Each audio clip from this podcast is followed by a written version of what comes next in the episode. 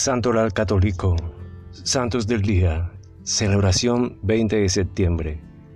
Santos Andrea King Taego, sacerdote, y Pablo Chong Hassan y compañeros, mártires coreanos. Hay una peculiaridad en la iglesia coreana que no tiene otra iglesia. Fue fundada por laicos. Como dice el misal romano, citando el Evangelio de San Juan, el Espíritu sopla donde quiere. Y en esta estrecha península, en el extremo oriental del mundo, el Espíritu Santo ha soplado en los corazones de muchas personas que abrieron sus corazones a la nueva fe traída por las delegaciones eclesiásticas chinas que visitaban Corea cada año, ya desde principios de 1600. Una iglesia entrante. Cada año un grupo de sacerdotes chinos de Pekín entraba y visitaba Corea para compartir la fe con esas personas.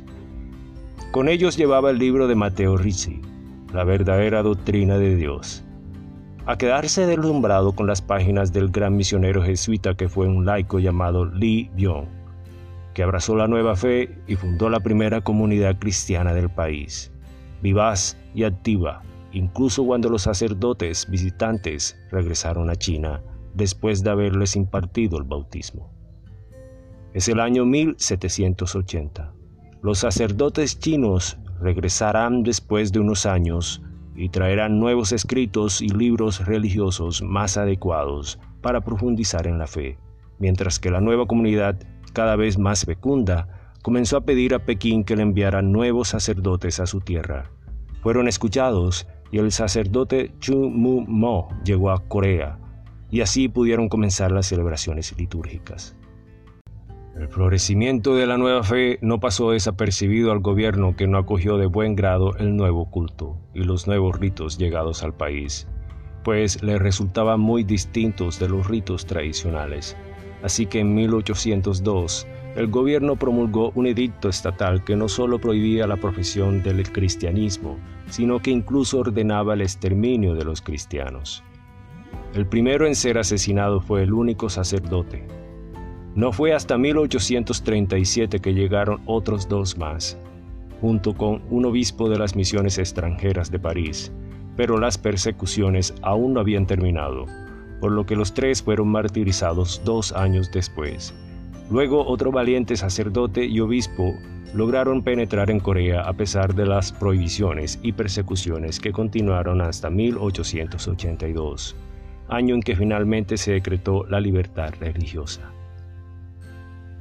Andrés Kim Taegong, primer sacerdote mártir de Corea.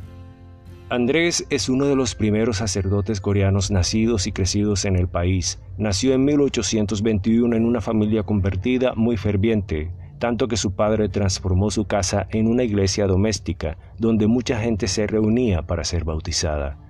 Por lo tanto, Andrés respiró la fe desde la infancia y presenció el martirio de su padre fue asesinado a solo 44 años de edad. Pero estas experiencias solo fortalecieron su fe, así que partió hacia Macao para ser ordenado sacerdote. Regresó como diácono a Corea en 1844 y preparó en secreto la entrada en el país del obispo Ferreol. Juntos trabajaron como misioneros en una constante atmósfera de persecución. Andrés en particular, conociendo las costumbres y la mentalidad local, obtuvo resultados extraordinarios en el apostolado hasta que fue arrestado, mientras intentaba enviar algunos documentos y testimonios a Europa. Murió como mártir el 16 de septiembre de 1846. Pablo Chom Hassan, el catequista peregrino. La historia de Pablo es la historia de un héroe de la fe, que a una edad muy temprana vio a la mitad de su familia morir como mártir nacido en 1795 y originario de Miami. Junto con su madre y su hermana fueron encarcelados y privados del todo. Una vez liberados, su fe era más fuerte que nunca. Él se mudó a Seúl y se unió a la comunidad cristiana local y trabajó para obtener nuevas conversiones.